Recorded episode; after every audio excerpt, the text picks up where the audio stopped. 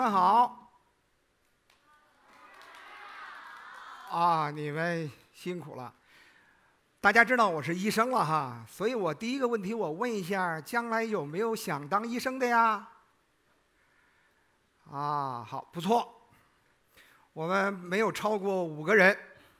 啊，那么今天呢是一个特殊的日子，是国家的防灾减灾日。在二零零八年的时候，有一次汶川地震，那么我们因为灾难，有很多的同胞牺牲了，也给我们国家造成了很多的损失。那么从此之后呢，国家非常的重视这个问题，建立了一个国家的防灾减灾日。那么这个日子呢，除了我们要学习防灾减灾的知识，我们也要学习抗灾、防灾当中啊我们的这些英勇的壮举。所以呢，这个日子我觉得特别的重要，我愿意让同学们要记住五幺二国家防灾减灾日。那么在国家防灾减灾日这么一个庞大的体系当中，我们国家的建设是非常多的，对吧？那么建设也是非常大的，多层面的工作，特别的复杂。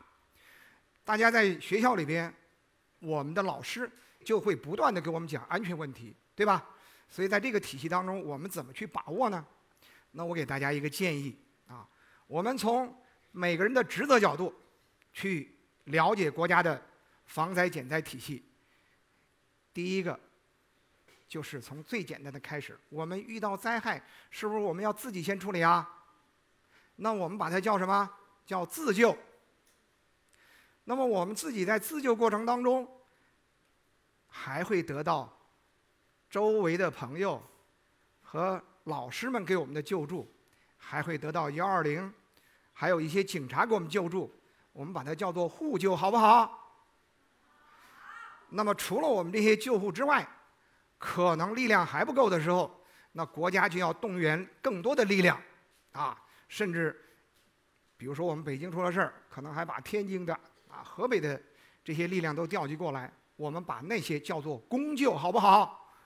公家的公啊，所以大家就记住了一个，我们灾害救援的当中，我们按照职责分工，先按着自救，第二个是什么？第三个。非常好，自救、互救、公救，这就是我要给大家的第一个概念。那么，不管我们怎么去救，时间是非常重要的。所以呢，在应急救援当中，有一个时间的理念，我告诉大家，就是白金十分钟，黄金一小时的时效应急规律。大家要记住，记住了吗？这个规律叫什么？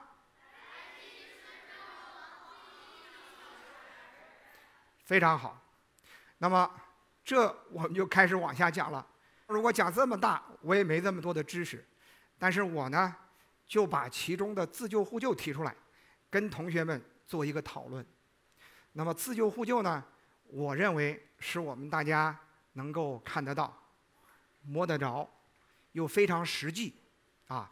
它在应急建设当中呢，是最核心、最基础这部分。所以呢，下面我们就从当中的意外伤病跟大家谈一谈自救互救的知识。在讲这个知识的前边呢，我呢给大家要讲一个故事啊，这是我们说的理念。那么这个故事呢，同样也是发生在二零零八年，那是八月十九号，在。北京奥运会的老山自行车医疗场馆发生的一个事情，早上十一点四十左右，啊，我当时是医疗志愿者，突然有两个志愿者来呼救，说大夫赶快那边有人，叫医生，啊，我们迅速的跟着他就跑到了现场，那么现场呢是在一个屋子里，我们看到什么呢？有一个女动运动员啊，在那儿呢，给她的教练员啊，那个男教练员在给她做着啊，我认为不太正规的一个胸外按压，在抢救着呢。那么我们看到这个教练的嘴边流了吐了很多东西，其中呢还有那些吃下去的西瓜。等走到近处一看呢，整个面色全是紫的，没有看到能喘气儿啊，没有呼吸了。那么再一摸呢，脉搏也没有了，这叫什么？对我们有同学说对了，呼吸心跳骤停，呼吸心跳骤停，如果不赶快抢救，这个人可能就会死亡。所以呢，我就开始给他做胸按压。等我们团队来了以后，我们又对他。进行了综合的施救。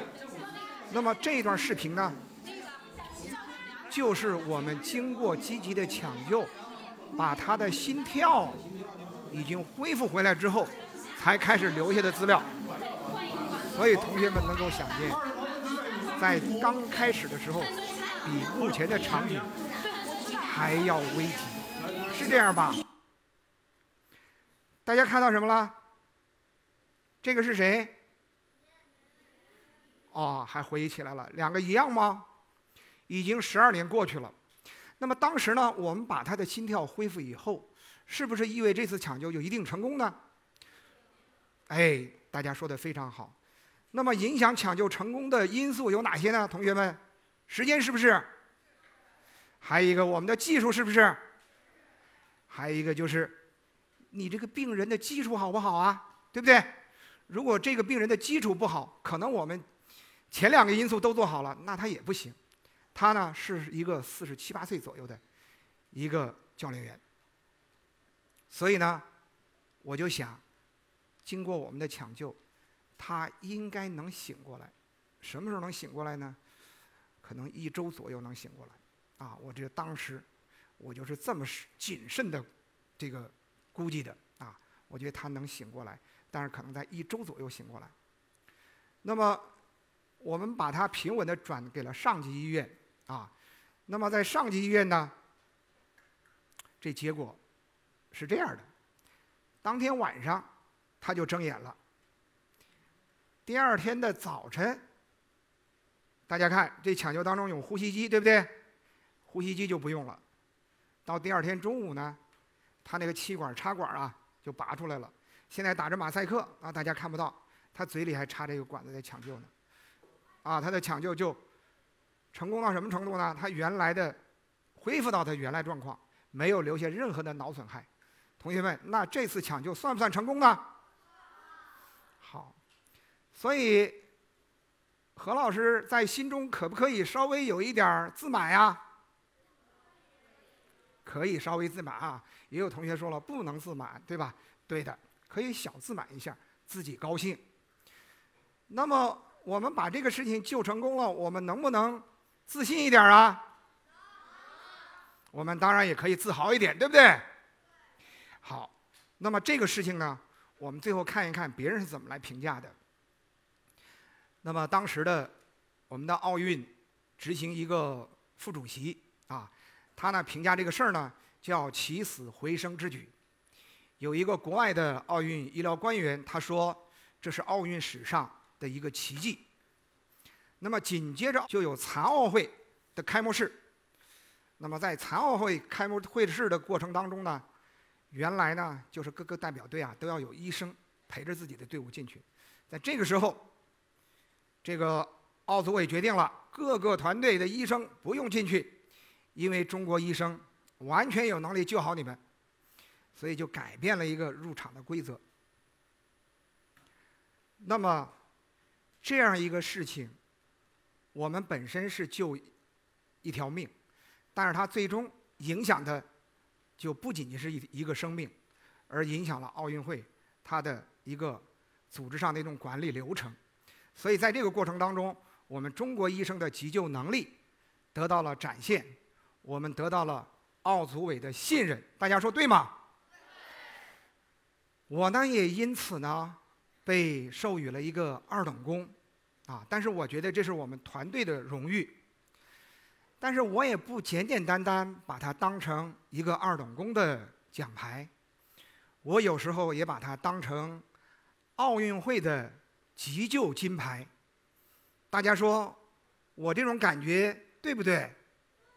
是不是这样？所以我今天把这个故事先敢讲给大家，我也希望今天你们经过我这堂课，你们在今后的生活当中遇到了意外的急救，你们能够成功获得你们生活当中的急救金牌，我就非常高兴。你们是这么想吗？好。那么如何来学好急救呢？这就是我们下面要讨论的规律啊。我相信同学们掌握了急救的规律，就一定能创造奇迹。我们就能看到这样一张图，这张图告诉我们什么？我们急救意外伤病发生之后，要通过一些环节，然后呢，最后这个人才能够获救成功。有哪些环节呢？大家看到了，这里面有一个虚线的部分，这个虚线的部分就是在医院之前、院前的部分。那么后边呢，就是进入到我们医院以后了。我们要讨论哪儿呢？我们要讨论虚线的部分，啊，在虚线这个部分里边呢，我们看到啊，我们用创伤这一项来说啊，同学们平时遇到的创伤啊，都是小创伤，可能都不影响你们的生命。但实际上，我们国家每年大的创伤有七十万人的死亡，啊，七十万人死亡。那么还有一种呢，就是我们看到这个人挺健康啊，预期很好的，结果。突然发病，两三个小时这个人就死了，那我们把它叫什么？叫猝死。我们把这两类死亡加在一起，啊，在头十分钟我们去算，有多少呢？有八十二点五万人会发生死亡，所以对我们国家是一个非常庞大的数量。如果按每个人的死亡给家庭和社会带来八十万的损失，八十万人民币的损失，那么就有多少呢？就有六千六百亿在这十分钟之内。就要损失掉，所以这早先这个虚线非常的重要。这虚线有多长时间呢？我们就要给出第二一个概念：我们的意外伤病发生之后，就会有一个急救反应时间。你去打电话，喂，幺二零吗？啊，我是在中关在美学校，我这突然发生了一个同学意外倒下了，那么希望你来急救。啊，我这个马路口是在什么地方？现在呢，只有一个人受伤，我们周围人也有人救他，希望你能赶快到来。那一会儿调度员会说：“你的电话多少？”我把电话告诉他。啊，我的电话一二三四五，我可以撂电话了吗？好了，你撂电话，一会儿我们马上就去。阿姨，你来的时候，我还派个同学在路口去接他。这可能就是我们的一个呼救的报警的这些内容。当我们呼救完以后，救护车在三分钟之内，他就要出车。那么赶到我们现场，由于交通的这些因素，大家想一想，十分钟能赶到吗？所以说，我们就把这段时间十分钟作为一个时限。那么在十分钟以内，我们有哪些事情将要发生呢？同学们，我们一起来学一学。大家看，你看，这是两个大哥哥，他们是淘气的啊。你看看，这个穿白衣服的大哥哥，那个周边留下了什么？对了。那就是血啊！我们看，他经受了多长时间？大家看，他有没有自救呼救啊？没有啊，自己没有自己救自己处理，别人也没有救他。那么我们看一看，他能扛多久？啊，我们看看视频，看他已经站不住了，血压已经不稳了，他也只能靠在那儿。大家看，紧接着。啊，坐都坐不住了，休克血压了，啊，收缩压低于六九十毫米汞柱了。紧接着怎么样？四肢抽搐了，这才一分钟左右，所以紧接着后边它将发生心跳停止。所以一个大的出血留给我们的时间只有多长啊？一分钟。我们再看一看这个小朋友，啊，他不慎有东西卡到了气道内，那么这是大哥哥在救他。我们再看一看这个小朋友，啊，这是家里边的监控啊所看到的一段视频。奶奶会不会救？奶奶救的不太对头，爸爸救的对，啊，吐出来的什么？是一个葡萄啊。这呢又告诉我们在十分钟之内，第二个问题就是气道异物梗阻，我们只有几分钟的解除时间呢？只有四到六分钟。如果四到六分钟走过去了，这个人就要到心跳停止了。那么还有一种情况，就是我们遇到这个人，就是心跳就要停，就是停了的，怎么样呢？他只有十分钟左右可能成功的机会，还不意味着一定成功。所以以上我就给大家讲了大出血、气道异物梗阻，还有呢呼吸心跳骤停，这是等不得幺二零的，必须要我们自救互救。那么我们也把它叫做白金十分钟微象。同学们今天一定要记住这三种情况，好不好？记住没有？第一是什么？第二个呢？第三个？太棒了！这就是一个人倒下之后，我们迅速要上去判别他是不是这三种。如果是，我们就要根据不同的技术给他上。如果他不在这里边，我们怎么样？我们可以从从容容打电话，给他好好的安慰，是不是？所以今天呢，我就给大家介绍了我们要识别白金十分钟的微象。那么针对这种微象，有几个技术呢？有四个技术。时间的关系啊，我不能一一的在这儿给大家都讲完。那么白金十分钟的技术，当我们的现场发言倒下之后。我们应该怎么去做呢？第一原则是什么呢？一定要保证现场安全，保证我们安全啊！在现场有可能是触电，对不对？有可能是有毒的环境，对吧？如果在外边呢？如果在高速路上呢？我们去救人更危险，所以那时候我们不能贸然去。所以第一条救人的原则就是安全原则，保障自己安全，记住没有？啊，安全原则。然后呢，我们才开始报警，啊。第三一个呢，我们就要判断刚才说的三种情况。那么在这里边呢，我今天给大家教大家一个判断脉搏的知识哈，请大家呢伸出手啊，像我一样，左手握成拳，右手食指中指并在一起，我们搭在这个部位，大拇指这边搭在这儿，这回看好了吧？搭好了吗？感觉到没有？有什么？这叫脉搏啊，这不叫心跳啊，心跳在这儿，我们叫脉搏。总之是心跳才能产生脉搏，所以呢，这就是我们知道了一个人有脉搏，心跳停没停啊？没停啊，这是脉搏哈。下面我们再摸第二个，就在我们耳屏前面，摸到没有？摸到没有？很弱哈。好，我们再来摸一个哈，颈动脉。手摸到我们颈正中，向外稍稍侧一点，我们手整个就呼到我们脖子上，由轻向重，试一试。摸到没有？摸到没有？摸到了哈。那么这就是我们说的摸脉搏。来，同学们再做一个动作，像这样握成拳，这样用手卡在这儿。卡在这啊，然后把你的手松开，看看手什么颜色。好，把右手再松开，有什么感觉？颜色变红了是吗？还有一个呢，血流上去了。这就是我们简单的用徒手止血的方法来控制手掌的出血哈。下面我们再看一个前臂的出血。我们还是握成拳，手像我这样挤上去，从这儿捏住啊，捏住，松开，看看什么颜色，还是一样的哈。好了，这呢就可以通过徒手的压迫动脉来进行止血。那么今天呢，我只能给大家教到这儿，希望有时间呢，我们一起呢再去进行学习。那么。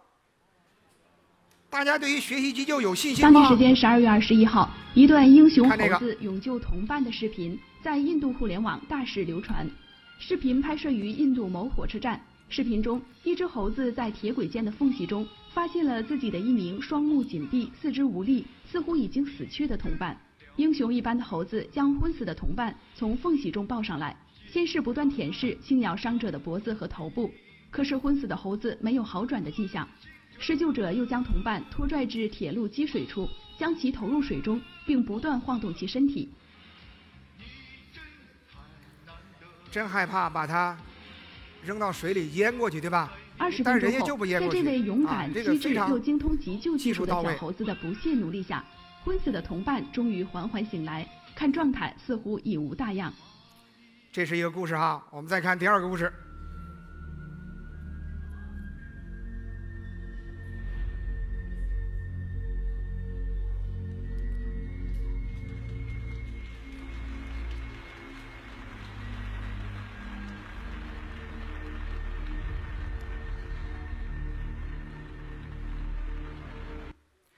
好，同学们，刚才两个动可爱的动物啊，他们做的事情，我想对大家有点启发吗？启发在哪儿呢？那么我想，一个猴子和一只犬能做到的事儿，同学们能不能做到？真的吗？对吧？这一定要说啊！如果听了我这堂课，将来再对急救还在那儿觉得。自己解不开，我觉得那就太不应该了。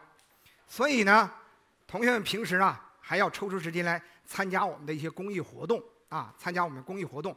那么我在现在呢问大家一个问题：今天虽然我没有教大家非常完整的急救技术，假如某一天啊我把你们培训完了，那么我们又去救助一个伤员的时候，听着啊，我也去救，你们。也去救，那这时候作为旁观者，就来说，你们的急救跟我急救的水平在早先是一样的吗？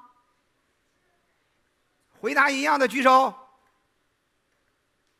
有没有同学们？哎呀，没有的。哦，好，我们有两个同学，他们举手说将来的急救我们是一样的。好，又又又有了五位同学哈，非常好。这这个问题拿出来确实不好回答，但是你们的选择非常正确。将来我们的急救水平经过培训以后，你们跟我是一个水平，必须要这么认识这堂课，我们才上对了。同学们，我再问一句话：将来你们谁还愿意去当医生啊？多了点儿，啊，多了点儿。好，最后呢，我要留给大家两句话。这两句话呢，我们一起把它读出来，好不好？我们准备好啊，预备起。